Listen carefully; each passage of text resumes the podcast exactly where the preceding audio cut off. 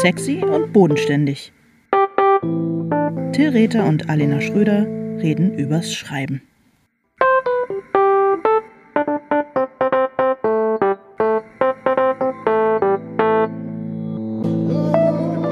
Muss ich anfangen? Hallo Till. Hallo Alena. Na, wie geht's dir? Och ja, ganz gut. Hast nicht mit gerechnet mit der Frage, Andropause ne? kickt hart. Die Die andere Pause. Hormonumstellung. Ja, ja, ja, ja. Ähm, und, äh, weiß ich auch nicht. Schlafe schlecht. Mein, die Angst vor dem Tod äußert sich in zwanghafter Generativität und Produktivität. Es ist soweit. Es ist soweit. ja, es ist soweit. Ja, ganz genau. Und wie geht's dir denn so? Äh, mir geht's gut. Ich betrauere noch ein bisschen das Ende, das Ende unserer Schreibreise, denn äh, wir waren ja eine Woche auf dem DARS und hatten es da schön, oder nicht? Also ich hatte es schön. Ja, absolut. Du- Wir hatten es wirklich Bei sehr dir weiß schön. man es nicht so genau. Es war ähm, erstaunlich harmonisch und es hat mir Freude gemacht zu sehen, ähm, wie Maike und du äh, vorangekommen seid mit eurer Arbeit. Ja. Und nachdem mein Laptop dann äh, von DHL hinterhergeliefert wurde, äh, anderthalb Tage später, ähm, habe ich ja selber auch noch gearbeitet. Genau, hast, du- noch ein schön. bisschen aufgeholt. Ich glaube, es war auch deshalb so harmonisch, weil wir, ähm, weil uns der gemeinsame Feind zusammengeschweißt hat, Ja, den wir da nochmal neu ähm, kultivieren konnten. Total, absolut, völlig richtig. Geschwader von, von ähm, E-Bikern. Ja, ich wollte jetzt sagen Ü60 E-Biker. Ja, Ü60 E-Biker, ja, man muss es präzise sagen. irgendwie, aber es, man muss es einfach ganz, ganz klar sagen. Ja. Ja. es ist wirklich verblüffend. Also wie da der, der, der, der, der, äh, der, der Homo Fußgängerensis irgendwie so an den Rand gedrängt äh, wird und ähm, ja, nicht nur gedrängt, sondern ja. einfach aggressiv aus der Bahn geklingelt wird. Naja, aber Ähm, auch schon von der ganzen Stadtplanung und alles, Ja. dass du wirklich so das Gefühl hast, also die Verkehrswende besteht darin, dass ähm, es mehr Platz für E-Bikes, genauso viel Platz für Autos und halt einfach keinen Platz mehr für Fußgänger. Eine kleine Rinne am äh, Straßenrand Rinne, gibt, in der man im Gänsemarsch sich fortbewegen darf, wenn man als Fußgänger unterwegs ist. Und ansonsten äh, wird man von sehr unfroh aussehenden, sehr gut Ja. ausgerüsteten ähm, Boomern, man muss es einfach so sagen, Warum sehen, die so, geklingelt. warum sehen die so unglücklich aus? Ich verstehe weil das es halt nicht. null Spaß macht. Weil es null Spaß macht. Du hast jetzt dieses ganze teure Equipment, du musst es irgendwie da auf die Insel schaffen, das ist ja schon mal irgendwie super stressy. Und dann, ähm, ja, und dann muss ich das ja auch amortisieren, muss es ja auch abfahren, weißt du? Du willst eigentlich ein bisschen schneller, deine Alte hat gar nicht so Bock, die radelt dann immer hinterher, das macht dich schon aggressiv, dass du halt immer mal gucken musst, schafft sie es auch? Dann Ja. musst, bist du derjenige, der irgendwie die Leute aus dem Weg klingeln muss. Dann deine Frau, anstatt dass sie einfach mitzieht, entschuldigt sich dann eventuell sogar, obwohl das ist eigentlich nur einmal passiert, dass sich jemand bedankt hat oder sich entschuldigt hat dafür, dass wir zur Seite hechten Ja. mussten. Naja, aber also ich, ich merke schon, wie ich wieder so, wie mir der Puls geht. Hey, das aber echt. Ähm, es war super schön, es war wahnsinnig schöne Landschaft, nette Menschen, aber die ähm, gemeinsam durchlittene Gefahr, einfach umgenietet zu werden von, von, von Ü60 E-Bikern, hat, ähm, ja, hat uns, glaube ich, einfach nochmal einander näher gebracht. Naja, und halt auch irgendwie, also ich muss sagen, es hat meinem Schreiben, wie ich es nenne, auch wirklich nochmal so einfach so eine Edge gegeben. Also dieser Ja, dieser Kick, Diese Adrenalin und Aggressivität, die braucht Adrenalin man auch und manchmal. auch diese, Es diese. Wut und äh, ganz genau und auch einfach das Gefühl, sich, äh, sich irgendwie wehren zu müssen. Und ähm, ja, ganz genau, das habe ich dann auch, statt es äh, in der Küche oder am Abendbrottisch mit euch auszutragen, habe ich es äh, aufs Papier getragen. Ja, und äh, in die Ostsee, denn wir waren jeden Tag schwimmen und du bist weit rausgeschwommen, um dort unbeobachtet weinen zu können wahrscheinlich. Keine Ahnung. Oder um dich einfach möglichst weit vom FKK-Strand zu Von wegen entfernen. unbeobachtet. Nein, ich habe meinen neuen, ähm, meinen neuen MP3-Spieler, ähm, der unter Wasser funktioniert und den, äh, ich weiß auch nicht, das zieht einen dann irgendwie so raus. Man möchte wirklich bis nach, ich weiß nicht, wo man dann da hinkommt. Ja, man möchte toter Mann bis Norwegen Hawaii schon. irgendwie Ja. äh, durchdümpeln einfach. Ein bisschen gefährlich.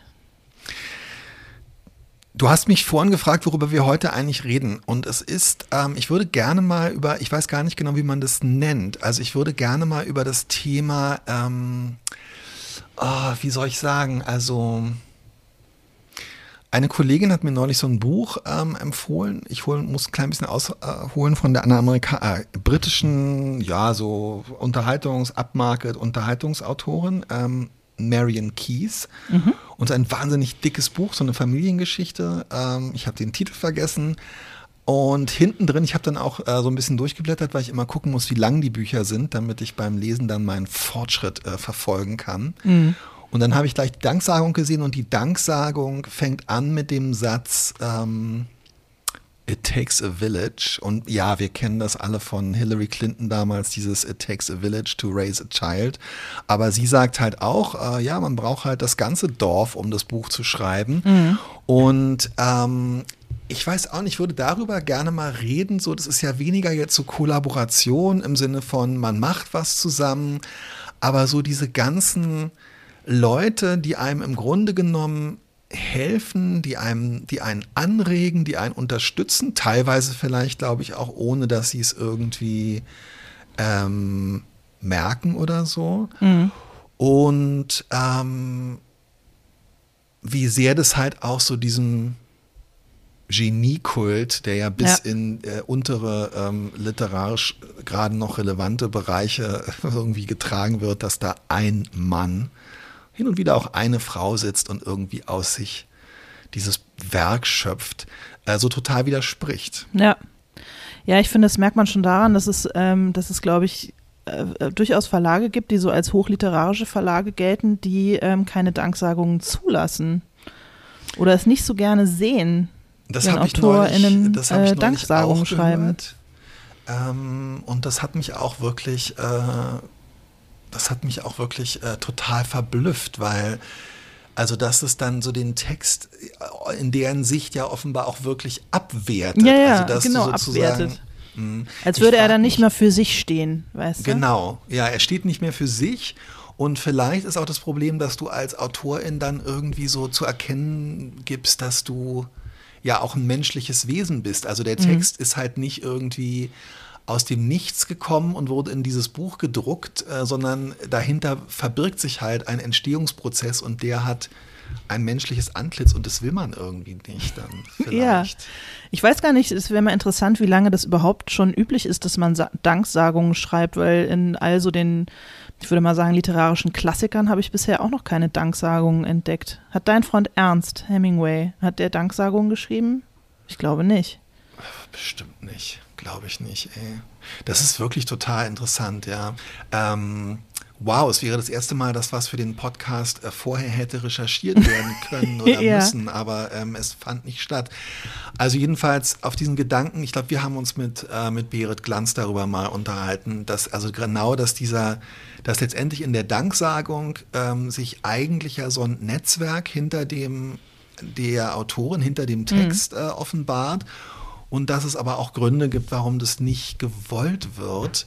Und ich frage mich, ob vielleicht, ja, es ist, ey, es ist super interessant, sind die Danksagungen, die hinten in den Büchern von George Orwell oder so standen, sind die dann später weggeschnitten worden? Ich bin sicher nicht. Ich glaube, das ist wirklich, äh, vielleicht ist es auch so ein, äh, also es ist vermutlich ein emanzipatorisches Ereignis, dass man halt wirklich war ein bisschen klischeehaft bei Marion Keys, It Takes a Village, sich dann auch traut äh, zu sagen, so Ja. nach dem Motto, gemeinsam sind wir stark. Ja. Sag mal, ähm, es gibt ja Leute, äh, die die Danksagung zuerst schreiben. Machst du das eigentlich auch? Ähm, nee, Die das mache ich nicht. Ich schreibe sie, ich schreibe sie manchmal so zwischendrin. Ähm, wenn mir jemand einfällt, dem ich, wo ich denke, oh, den muss ich unbedingt in die Danksagung schreiben, bevor ich es vergesse, schreibe ich schon mal so ein paar Namen auf zwischendurch. Oder wenn ich das Gefühl haben will, ich habe irgendwas ge geschafft, ich habe wieder eine Seite voll gekriegt, aber mir fällt nichts im eigentlichen Text äh, ein, dann vielleicht.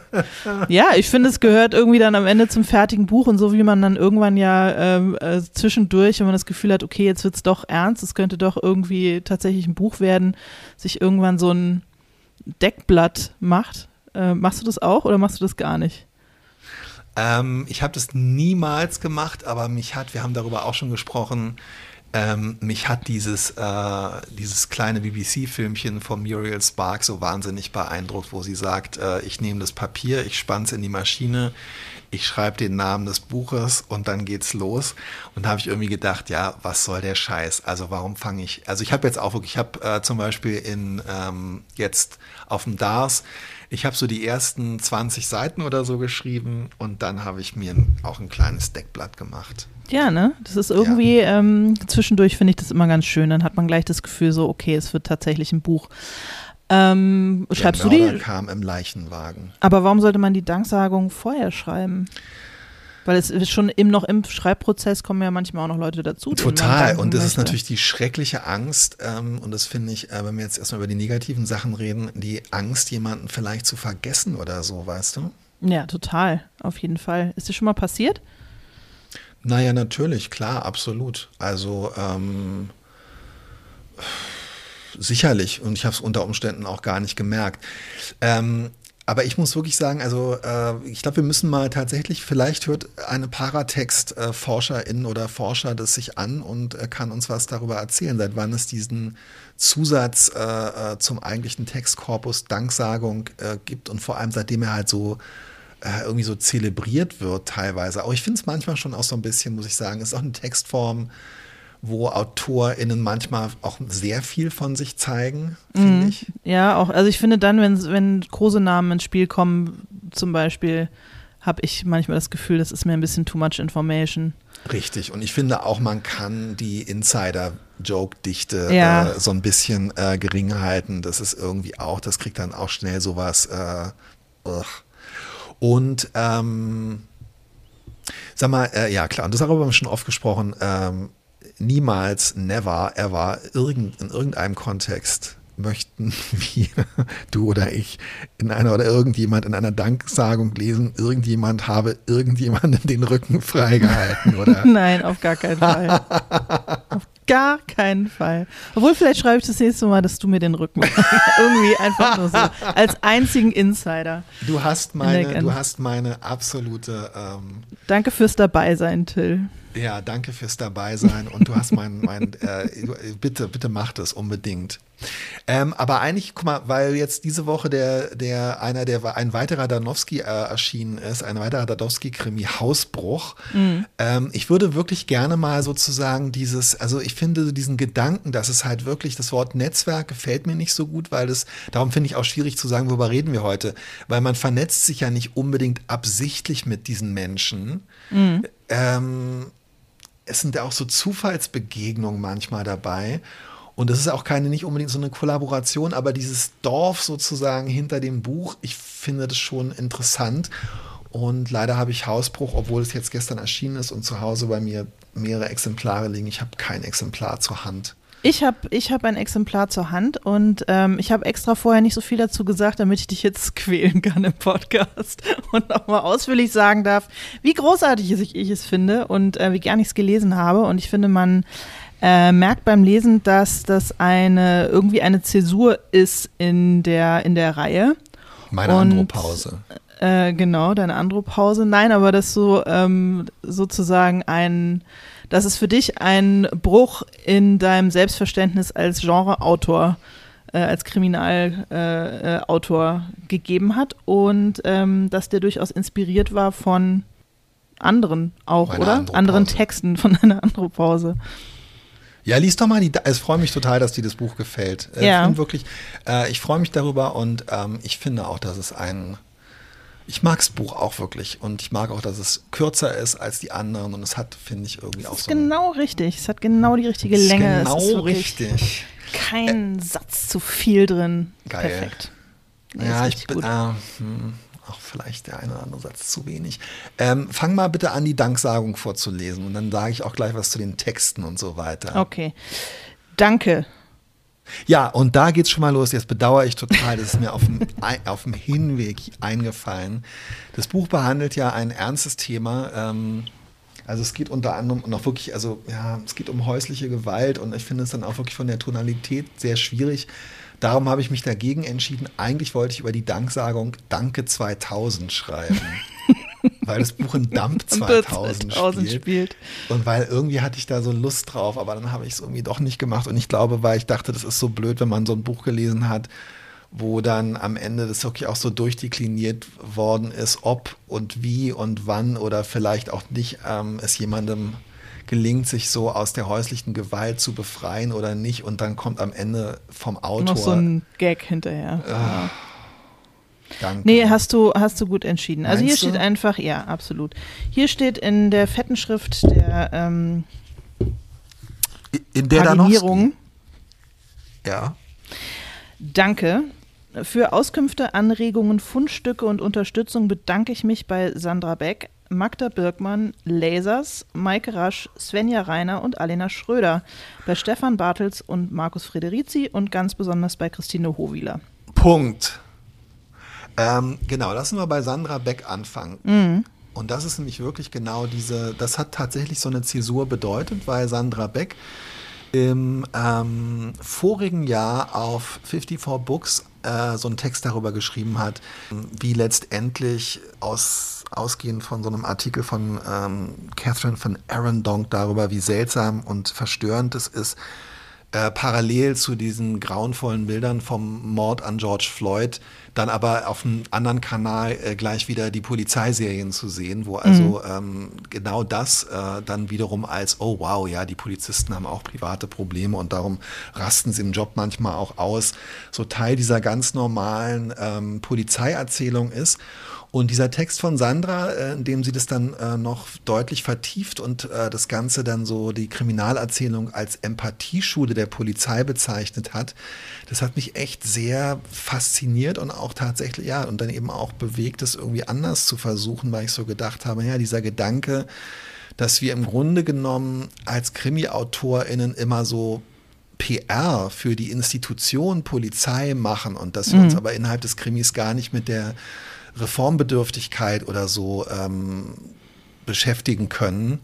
Ja, das hat mich dann, ich irgendwie gedacht, wow, das ist super, das ist echt ein wichtiger Gedanke. Ich habe dann da mehrfach auch mich mit beschäftigt und ähm, also ohne Sandra, und das muss ich halt ganz klar sagen, Sandra Beck, die sich als Literaturwissenschaftlerin mit Krimis beschäftigt, hat ja in dem Moment ähm, natürlich nicht an AutorInnen oder so gedacht. Und Sandra ist, äh, wir kennen uns zwar, aber es ist jetzt nicht, ähm, also weiß ich nicht, ist ja keine Kollaboration, aber trotzdem ist es halt eine ganz wichtige Person dann zum Beispiel.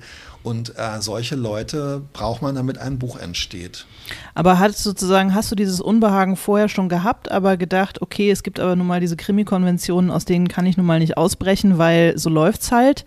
Und hatte ich das dann am Ende bestätigt oder war das, war das echt so ein Mindblown? Ja, ich glaube, das ist ein, ja, ich glaube, das ist ein langer Lernprozess und wo ich selber auch gemerkt habe, also äh, ja, es gibt natürlich auch Gründe, warum diese Hauptfigur Adam Danowski schon vorher seit fünf Bänden im Grunde genommen mit äh, ihrer Rolle in der Polizei und mit ihrer Rolle als Polizist ähm, und so weiter hadert. Ähm, ich habe aber auch gemerkt, dass vieles, ähm, was ich dann gemacht habe, und das war insofern schon ein Aha-Erlebnis, ich habe immer gedacht, naja, indem man halt so einen menschlich äh, geforderten, etwas angebrochenen, ähm, hadernden äh, Kommissar, Ermittler hat, äh, stellt man ja letztendlich auch das System in Frage ähm, weil das ja zeigt, wie schwierig äh, das ist, innerhalb dieses Systems zu arbeiten. Aber ich finde schon, dass Sandra sehr schlüssig äh, argumentiert hat, dass letztendlich genau da halt diese Empathieschule losgeht, weil ähm, am Ende dann halt der Kommissar ähm, oder die Kommissarin eine Person ist, die genau die gleichen Probleme hat wie man selbst und ähm, die genauso mit ihrem Job hadert, wie viele Angestellte oder Beamtinnen das tun. Nur, dass halt dann wieder so ein bisschen unter den Tisch fällt, dass die äh, Kommissar oder Kommissarinfigur halt äh, die Staatsgewalt ausübt und ähm, am Ende äh, denkt man darüber dann halt nicht mehr nach, sondern denkt nur über die persönlichen Probleme der Figur nach. Und ähm, das war insofern schon so eine Mischung aus Prozess ja, beziehungsweise und es, Aha-Erlebnis. Ja. es äh, gibt ja dann auch immer so ein bisschen die Verklärung des Kommissars, der die Regeln halt nicht ganz so genau nimmt und sich über die Regeln, die seine Institution ihm ja eigentlich auferlegt, hinwegsetzt und so weiter. Eigentlich wird das ja auch Genau. immer eher glorifiziert, als dass es kritisiert wird. Genau, in so er- Kriminalerzählungen. äh, Absolut, absolut. Und äh, das ist bei Adam Danowski natürlich auch ähm, Teil der Erzählung. Und das ist auch so schwierig, weil man weiß dann immer nicht so genau, wird jetzt genau dadurch sozusagen diese, ähm, dieses System in Frage gestellt, indem äh, der, der Kommissar sich äh, über irgendwelche Vorschriften und so weiter hinwegsetzt? Oder ist nicht genau das das Problem, dass das System aus lauter Leuten besteht, die sich über irgendwelche theoretisch äh, vorhandenen Vorschriften oder so ähm, hinwegsetzen und die einen Bias haben oder so? Also ja, es ist immer so eine, so eine sich Selbstverstärkung. Ähm, und letztendlich bedient man als Krimi-Autorin, und das war mir schon von Anfang an auch klar, immer so diese, diese komische Coolness-Ästhetik der Bedrohung, ähm, von äh, den finsteren Gesichtsausdrücken bis hin zu den Waffen und äh, der, der, der rauen Sprache und so. Also eigentlich reproduziert man das und zahlt damit die ganze Zeit auf so eine, ja, echt bei aller Unterhaltung am Ende auch destruktive äh, Ästhetik ein. Und ich, ja, ich habe irgendwie dann so beschlossen, dass ich versuche, Adam Danowski vielleicht so von der Polizei wegzuführen oder ihn vielleicht so, ähm, ja, so eine andere Rolle zuzudenken oder bei ihm auch diesen, diesen Prozess, dass ihm eigentlich klar wird, dass er das gar nicht so richtig kann und will. Also der soll in diesem Band ähm, mal so richtig durchgespielt werden. Und das hat, wurde ich, also das hat Sandra Beck angeregt mit ihrem, mit ihrem Text und darum taucht sie da auf. Und Magda Birkmann zum Beispiel, ähm, wo ich Ja, mir der nächste Name. äh, ja, ähm, das finde ich halt auch total interessant. Also weil, äh, also dieser, diese, diese Frage, was, wie bezieht sich halt eigentlich, also wie, wie entsteht so ein Text, äh, auf wie viele andere Texte, die man in der Zeit, in der man die, ähm, den Text gelesen hat, auf wie viele andere Texte bezieht sich eigentlich dann so ein Text, auch das, ohne dass man es selber unbedingt äh, vielleicht merkt. Und ähm, ich meine, Magda hat in der Zeit, glaube ich, mit ihrem Newsletter Magda liest und liest und liest angefangen, der ja dann nur noch mal so in so eine feste Form gegossen hat, dass sie einfach auf Twitter und auch so in unserem persönlichen ähm, Freundeskreis so eine Person ist, die einfach wahnsinnig, also die für mich sehr wichtig daran ist, mich auf Bücher aufmerksam zu machen, ähm, auf wir haben da auch schon so eine Schnittmenge, also äh, auch US-Bücher und ähm, auch so Bücher, die, wo dann nochmal so eine andere Art von, äh, von, weiß ich nicht, so von Körperunbehagen und ähm, so äh, Körperunbehagen gepaart mit so Gothic, Horror und so weiter.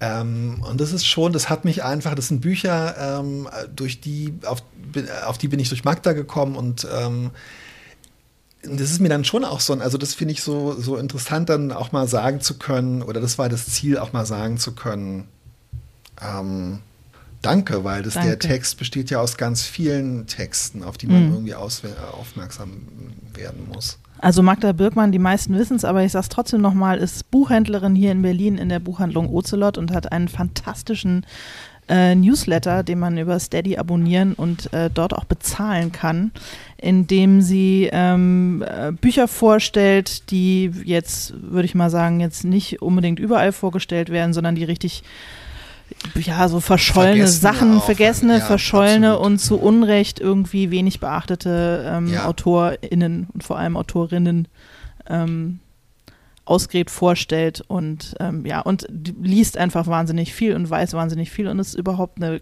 ganz bezaubernde Person. Das ist richtig. Wer war der, wer war der nächste Name? Der nächste Name ist Lasers.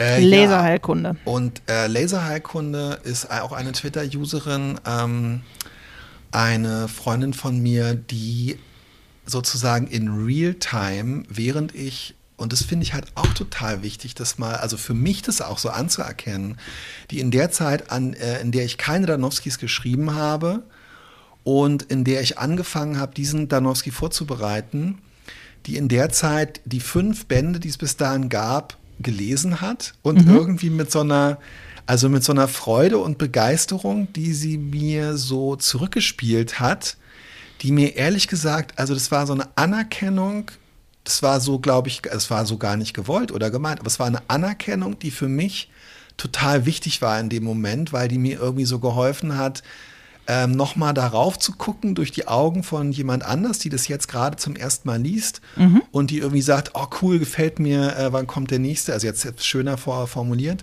Ähm, und das war echt super, super wichtig in dem Moment, dass halt auch wie so jemand, der halt in dem Moment von außen kommt, ähm, für meine Begriffe, also das, was bei mir ankam, war, ey, das ist okay, das ist gut, was du da machst, mach mal das jetzt so weiter. Ähm, das können einem halt unter Umständen Leute, die man schon, mit denen man schon lange zusammenarbeitet oder auch Leute im Verlag oder Freunde, die einen vielleicht äh, auch aus persönlichen Gründen unterstützen, weil sie das Rumgeflenne nicht mehr hören können. Und man kann sich das auch selber nicht sagen, weißt du?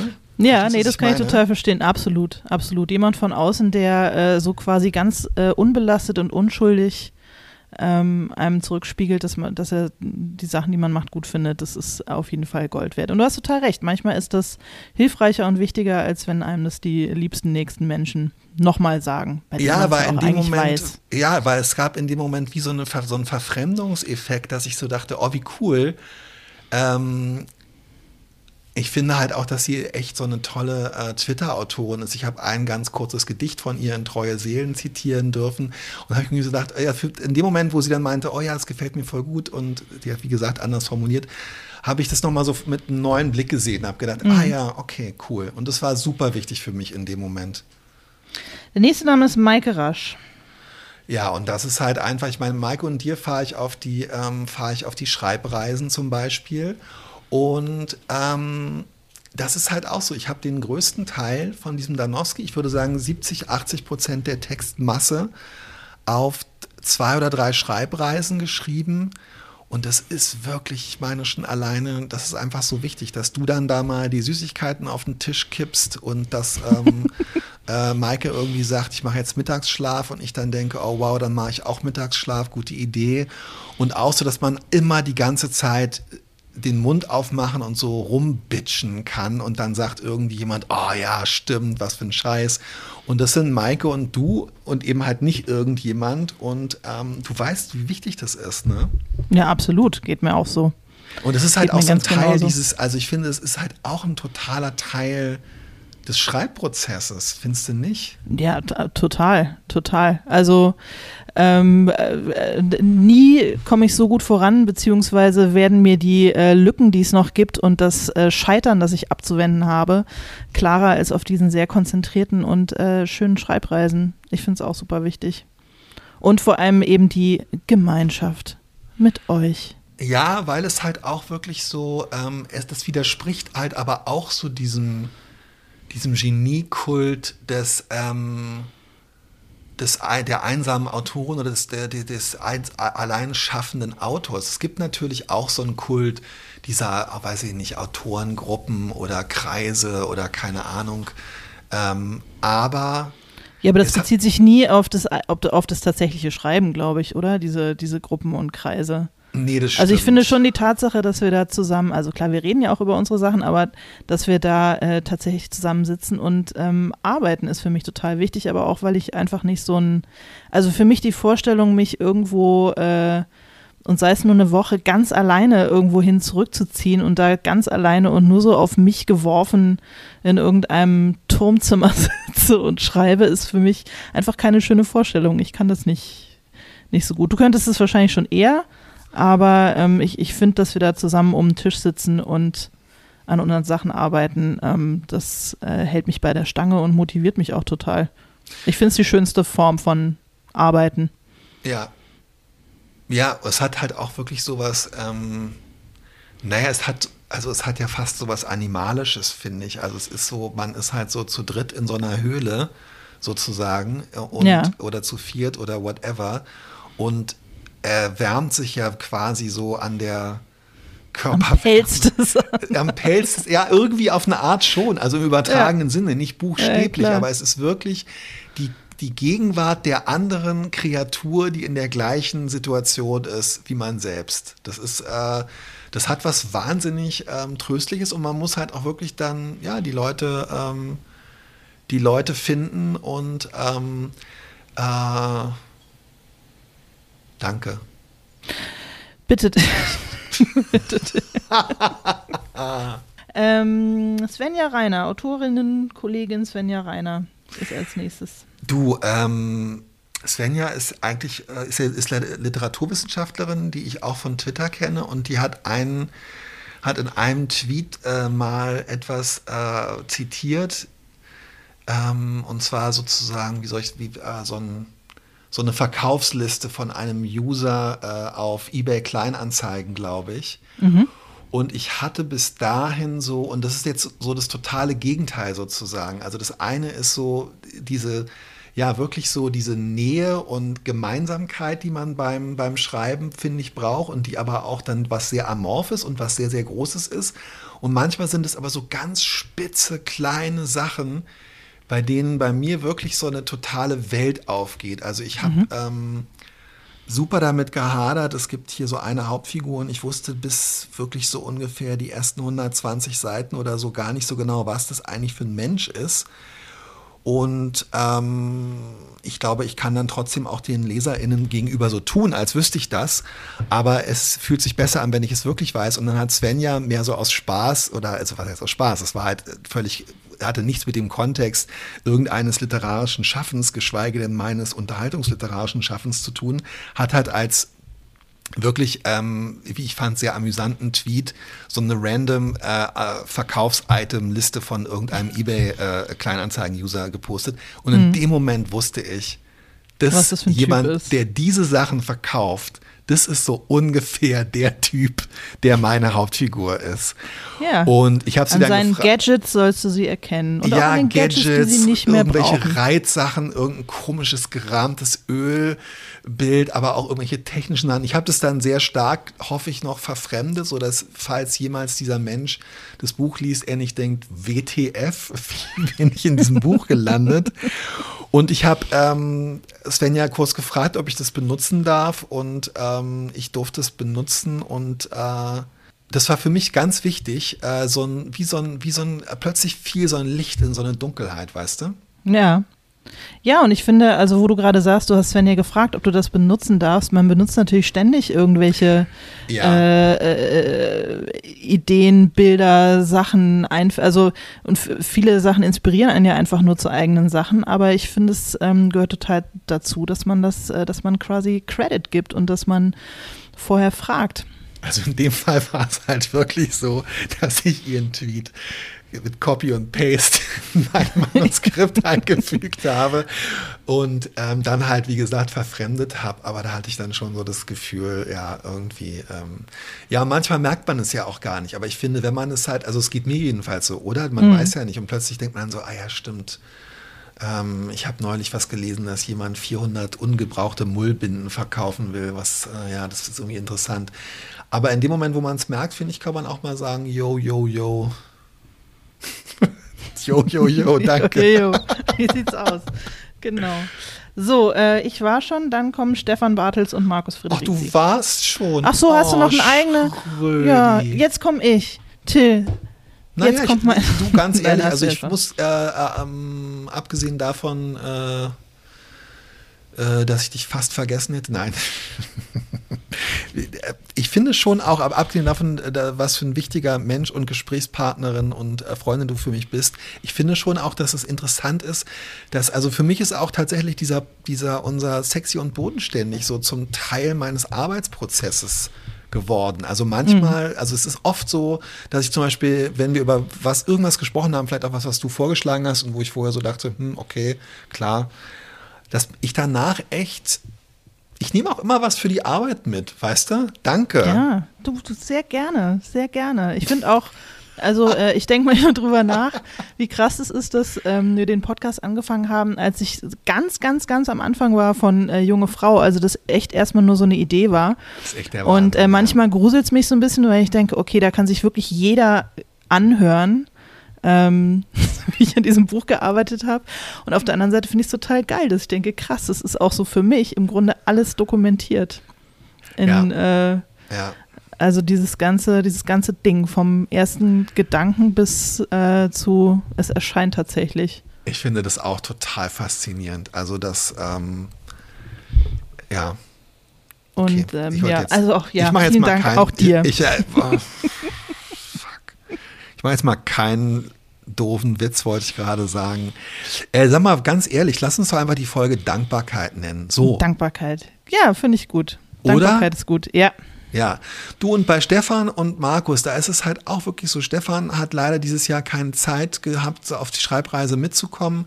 Aber Stefan gehört so fest auch so zu so einem Menschen, der, ähm, ja, weiß ich, also der begleitet mich einfach schon so lange beim Schreiben und es ist für mich ganz, ganz wichtig und es ist für mich auch immer super wichtig zum Beispiel. Das ist in dem Fall ganz interessant, weil Stefan ist dann auch wirklich so eine ganz wichtige Referenzfigur für mich am Ende, wenn das, äh, wenn, wenn der Text fertig ist. Ich habe ihn diesmal, weil das auch alles so spät fertig wurde und so, habe ich ihm den Text leider auch zu spät gegeben. Er hat echt auch noch einen richtigen äh, Volleyballfehler gefunden, wo Oh. ich einmal statt äh, äh, Pritschen, Baggern oder umgekehrt geschrieben habe. Ähm, also Stefan findet immer was, aber Stefan ist für mich auch wirklich so ein Referenzpunkt, wo ich immer so, ähm, also ich kann mir nicht vorstellen, dass ähm, Stefan ein Buch von mir nicht liest und es ist mir super wichtig, wie er darauf reagiert und ähm, ich habe so das Gefühl, er ist so ein, es ist für mich so schön, so ein, ja, wie soll ich das sagen? Äh, ja, ist für mich einfach ein wichtiger Referenzpunkt und dafür bin ich ihm dankbar. Es gibt mir irgendwie immer so, gibt mir so, gibt mir zwischendurch auch so Halt, dass ich denke, aber du willst doch jetzt irgendwann was schreiben, du willst doch jetzt was schreiben, was irgendwann Stefan liest. ich denke an Stefan und an Ja. Diana ganz oft, weißt du, weil ich Ja. dann denke, das sind meine beiden, wo ich so denke, äh, ja, aber okay, wenn du jetzt auch zweifelst, scheißegal. Irgendwann lesen Stefan und Diana und ähm, bis dahin wirst du es doch wohl schaffen. Gibt mir voll Ja, Kraft, finde ich ey. schön. Ja, und Markus. Federici ist, ein, ist mein Freund und Kollege, mit dem ich, ähm, der, äh, der, mit dem ich dieses Jahr einen Jerry Cotton Roman geschrieben habe. Und da war das halt auch so toll, weil, und das finde ich jetzt auch mal total wichtig, ehrlich gesagt, wir hatten halt so ein anderes Projekt. Aber Markus ist dann jemand, der halt immer fragt, und wie läuft's mit deinem Danowski? Und das ist zum Beispiel, das ist äh, für mich schon echt. Es ist so lustig, weil, ähm, also das haben zum Beispiel meine Eltern nie gefragt oder so. Ich erwarte das auch nicht, dass meine Familie das fragt, weil ähm, das ist so, weiß ich nicht, ja, das, die haben wirklich ihre eigenen Probleme. Und wir beide reden eh ständig über so Meta und, und Detail und Riesenthemen.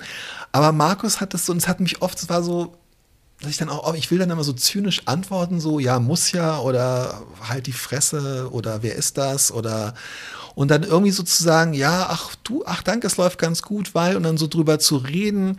Also so dieses, ich muss echt sagen, es hat mir auch so richtig äh, Halt und Stütze gegeben, und es war für mich irgendwie auch echt toll, ähm, ach, mit Markus äh, tausche ich mich einfach auch gerne aus ähm, übers Krimi-Schreiben. Das ist ganz wichtig für mich auch. Ja, und jemand, der mit stetigem Interesse dranbleibt. Weil so ein Buch ist ja, ist ja ein langer Prozess. Also man langweilt seine Freunde ja. Total. Oder man hat, hat vielleicht Angst, seine Freunde zu langweilen, wenn man einfach über anderthalb, äh, na gut, in deinem Fall drei bis vier Monate, aber in meinem Fall eher so zwei Jahre äh, mit demselben Projekt zugange ist. Und ähm, jemand, der einfach freundlich interessiert, auch noch sechs Monate später mal nachfragt, wie es so läuft, das, ähm, das ist was Schönes. Das kann naja, ich total und, nachvollziehen. und, und der halt, ja, und der halt auch so diese menschliche Komponente mit, äh, mit bedenkt und mit abfragt, der halt einfach auch weiß, dass das, ähm, dass da halt so wahnsinnig viele psychologische und unter Umständen auch persönliche Probleme mit dranhängen und so. Also, ja, das ist Ja. schon, äh, Das ist wichtig. Normalerweise, und das ist echt, also insofern, ich habe, glaube ich, sehr oft Simone Buchholz gedankt, aber Simone, ähm, Markus und ich hatten dann so ein Ritual, dass wir uns immer in Corona-Zeiten in so einem Park auf der Bank getroffen haben mit zwei Meter Abstand und Thermoskanne und so, selbst im Winter.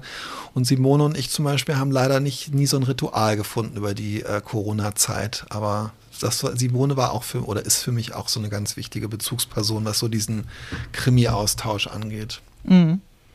Und ganz besonders dankst du äh, Christine Hovila.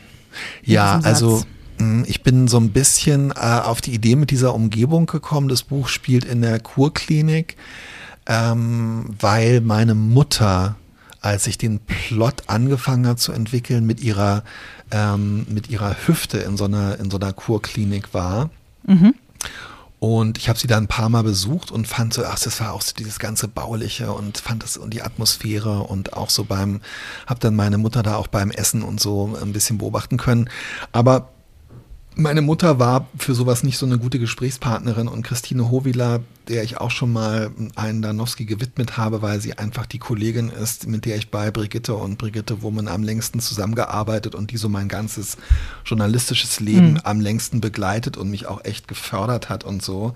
Christine ähm, kennt sich auch mit Kurkliniken aus und hat mir da echt irre viel erzählt und ohne die hätte ich also diese ganzen Tagesabläufe und ich glaube auch diese Atmosphäre, das ist natürlich meine Erfindung, aber ich hätte mir das nicht vorstellen können und mhm. ich hätte es nicht erfinden können und äh, darum muss man halt sagen, ja, es gibt halt so kleinere Anregungen, die dann für mich total wichtig sind, wie zum Beispiel so ein Tweet oder so. Ähm, es gibt aber auch, und darum steht da ganz besonders, äh, natürlich Leute, wo man als Autor, Autorin, finde ich, einfach sagen muss, ja, die also von deren Wissen habe ich einfach so irre profitiert, weißt du? Mhm. Und dann bin ich irgendwie so ein, weiß ich auch nicht, bin ich so ein Hemingway oder Orwell-Typ und schreibe am Ende nicht hin, wer mir alles über Stierkämpfe erklärt hat oder wer mir ähm, irgendwie ähm, erklärt hat, äh, wie äh, der Televisor funktioniert. Schlechtes Beispiel. Ähm, ist doch doof, oder? Also war ja, ja ganz total. Ehrlich. Total, ja. ja. Und ich meine, das gibt es natürlich in jedem, äh, in jedem Buchprojekt, warum die Leute nicht benennen, die einem äh, mit all diesen Dingen, äh, die ja auch Zeit aufwenden und, und ähm, einem freundschaftlich zugetan sind, aber sich ja trotzdem irgendwie Mühe machen müssen. Ich finde, denen kann man gar nicht konkret häufig und auch äh, gedruckt genug danken. Ich habe allerdings auch die Pizza bezahlt, obwohl, nee, weiß ich nicht mehr genau, ob ich die überhaupt bezahlt habe. ja, aber hast dir einen Bewirtungsbeleg ja, ja, ja. geben lassen oder nicht? Also siehst du, na guck. Das ist immer der schönste Moment. Du, ich lade dich ein. Ja, und Bewirtungsbeleg bitte.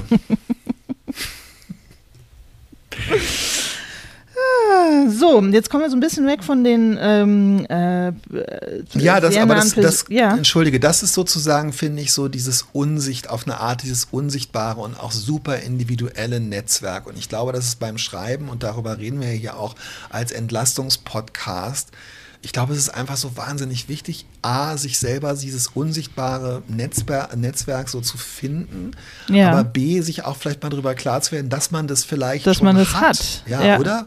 Weil man die Sachen aufnimmt und so. Und ähm, das ist ja, weißt du, das mit der Dankbarkeit ist ja auch so ein, wir haben beide, glaube ich, schon darüber geschrieben. Ich habe für verschiedene Zeitschriften über Dankbarkeit geschrieben und es ist einfach, es ist so ein Ding, Bottomline, in dem Moment, wo du es ausdrückst, ja. erhebst du alle Leute, äh, die damit zu tun haben, die, denen, denen du dankst, vor allem aber auch irgendwie dich, dich selbst und, äh, und allen, die das irgendwie auch noch mitkriegen. Es ist einfach, es ist rundherum äh, echt eigentlich eine ziemlich gute Sache. Absolut. Es, es gibt keine Verlierer beim Thema Dankbarkeit. Also oh, das hast du schön gesagt. Ich merke, dass du auch schon darüber geschrieben haben musst oder dringend darüber schreiben solltest. Nee, habe ich noch nicht. Ich pitch jetzt mal was zum Thema Dankbarkeit. Na, aber ist doch wahr. Also ich Kolumnenthema. Es hat sich echt noch nie jemand darüber beschwert, in einer Buchdanksagung aufgetaucht zu sein. Ja, und auch sonst hat sich noch nie jemand beschwert. Wenn man sich bei ihm mal bedankt. Nein, das stimmt. Obwohl, wenn ich einen Typen, der mich geschnitten hat, auf der Straße anschreie, schönen Dank auch. Na egal, anderes Thema. Und jetzt kommt aber sozusagen dieses, also jetzt das offizielle, offizielle Dorf. Ja. Das offizielle Dorf, genau, du hast recht, ja, das offizielle genau. Dorf. Wer, wer ja, steht da? Jetzt ähm, gehen wir äh, zum Verlag. Ich danke Nina Grabe, Gwendolin Simon und ihren KollegInnen bei Rowold sowie allen bei der Agentur Michael Gäb dafür, dass es weitergeht mit Adam Danowski. Danke Katharina Rottenbacher für das geduldige, konsequente und einfallsreiche Lektorat. Ja, Katharina ist die Lektorin, mit der ich, ähm, eine freie Lektorin in Berlin, mit der ich seit dem ersten Danowski-Band zusammenarbeiten kann. Und ähm, ich hoffe, dass ich hier die drei richtigen Attribute gefunden habe, aber es ist wirklich, ähm, das ist einfach so wahnsinnig wichtig.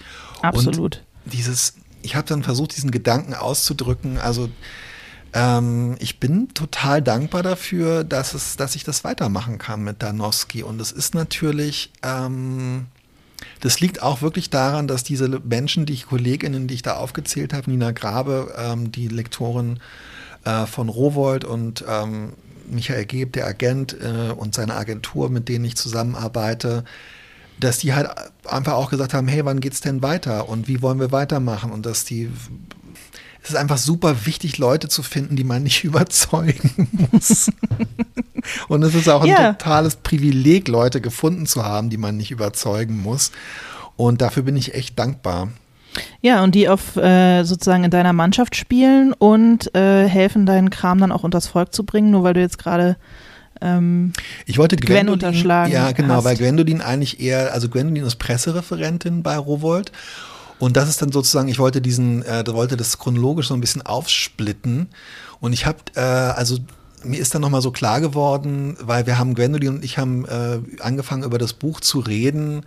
Ähm, da war eigentlich die Danksagung schon fertig. Und da habe ich gedacht, ja, ich muss unbedingt da Gwendolyn auch mal reinschreiben, weil also wir dann, wir, sie führt dann immer so Gespräche mit mir. Wir machen das jetzt auch schon, ich glaube, im, beim vierten Buch oder so, ähm, über das Buch und wie ich das gemeint habe, was für mich die Themen sind, wen ich damit ansprechen möchte.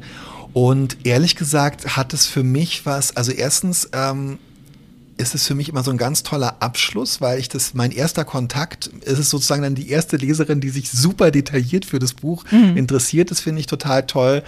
Und es ist für mich dann auch nochmal, es zwingt mich so, mich so inhaltlich dann tatsächlich am Ende nochmal mit dem Buch zu beschäftigen.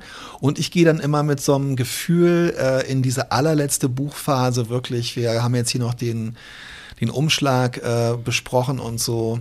In der Phase rede ich halt mit ihr. Ich gehe dann in so ein, mit so einem Gefühl in, in, das Erscheinen des Buches, ach ja, es ist echt ein interessantes Buch. Und das habe ich dann diesen Gesprächen mit der Pressereferentin zu verdanken, muss ich echt sagen. Ja, Finde ich und super. gute Pressearbeit ist einfach. Ähm, Alter, ey, es ist. Ist einfach wahnsinnig, wahnsinnig es wichtig. Es ist on top. Ja, es ja. ist also top. Aber was, was laber ich heute eigentlich? Ich hasse das. Warum mache ich die ganze Zeit wieder so ein. Das ist, glaube ich, auch Zeichen meiner Andropause, dass ich hier immer diese. Ähm, dass du einfach Geräusche von dir gibst. Dass ich einfach so Geräusche von mir gebe. Wirklich wie so ein alter Mann, der auf der Bank sitzt vor seinem, vor seinem Reddachhaus und immer, oh, hauer, hauer, ha, sagt. Okay.